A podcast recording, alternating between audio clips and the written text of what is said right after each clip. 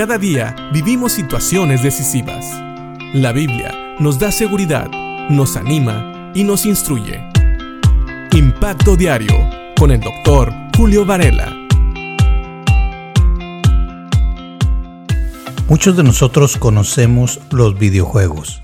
De hecho, cuando yo crecía, siendo un niño, tuve un videojuego y me recuerdo jugando y teniendo al personaje del videojuego en una situación de vida o muerte.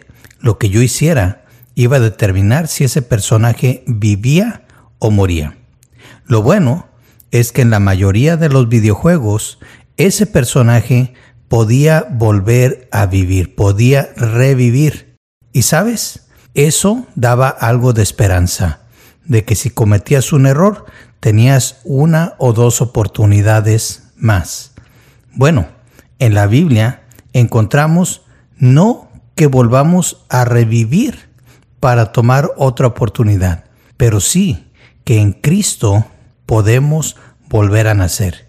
Fíjate lo que dice Primera de Pedro en el capítulo 1, versículo 3. En la Reina Valera dice así: Bendito el Dios y Padre de nuestro Señor Jesucristo, que según su grande misericordia nos hizo renacer para una esperanza viva por la resurrección de Jesucristo de los muertos. Y sabes, a diferencia de los videojuegos, donde si el personaje moría, revivía, pero seguía en la misma situación y a veces hasta en una situación peor, cuando nosotros nacemos de nuevo en Cristo, nacemos en una situación completamente diferente a la que teníamos antes. Primeramente, Pedro bendice a Dios, a Dios y Padre de nuestro Señor Jesucristo. ¿Por qué? Porque según su grande misericordia, dice él, nos hizo renacer, nos hizo nacer de nuevo. Pero fíjate que dice aquí que nos hizo nacer para una esperanza viva. Es decir, cuando nacemos de nuevo en Cristo, no nacemos en la misma condición que teníamos antes.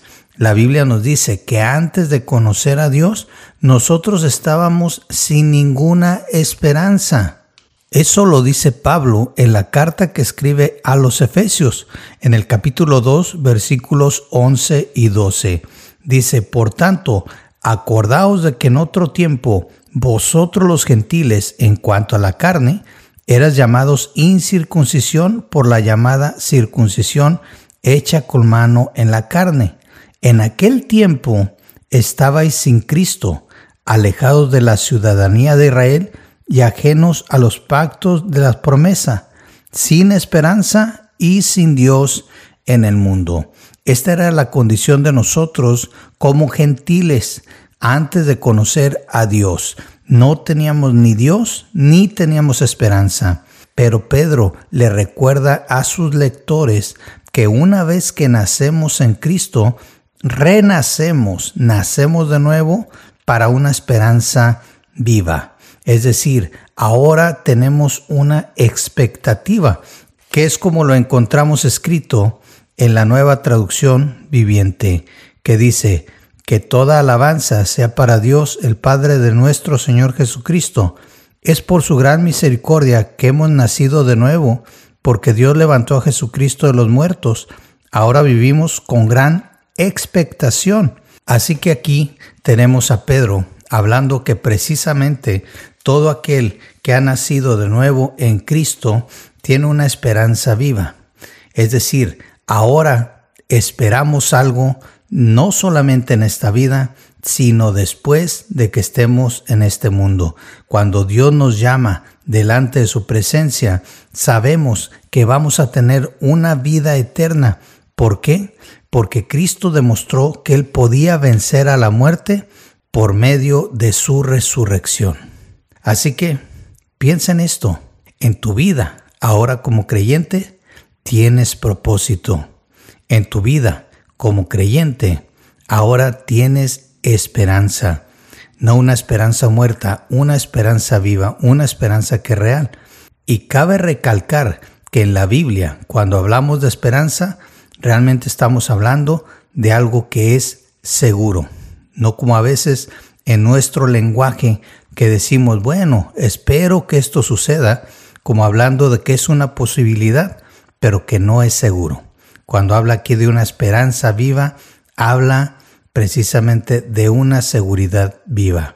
Porque Cristo vive, nosotros podemos estar seguros de que todo lo que Él prometió se va a cumplir. Así que, por esta razón, nosotros también bendigamos el nombre de Dios, en nombre del Padre de nuestro Señor Jesucristo, y démosle gracias a Cristo por la salvación que ha provisto y esa esperanza que nos hace vivir con expectativas reales. Piensa en esto y que Dios te bendiga.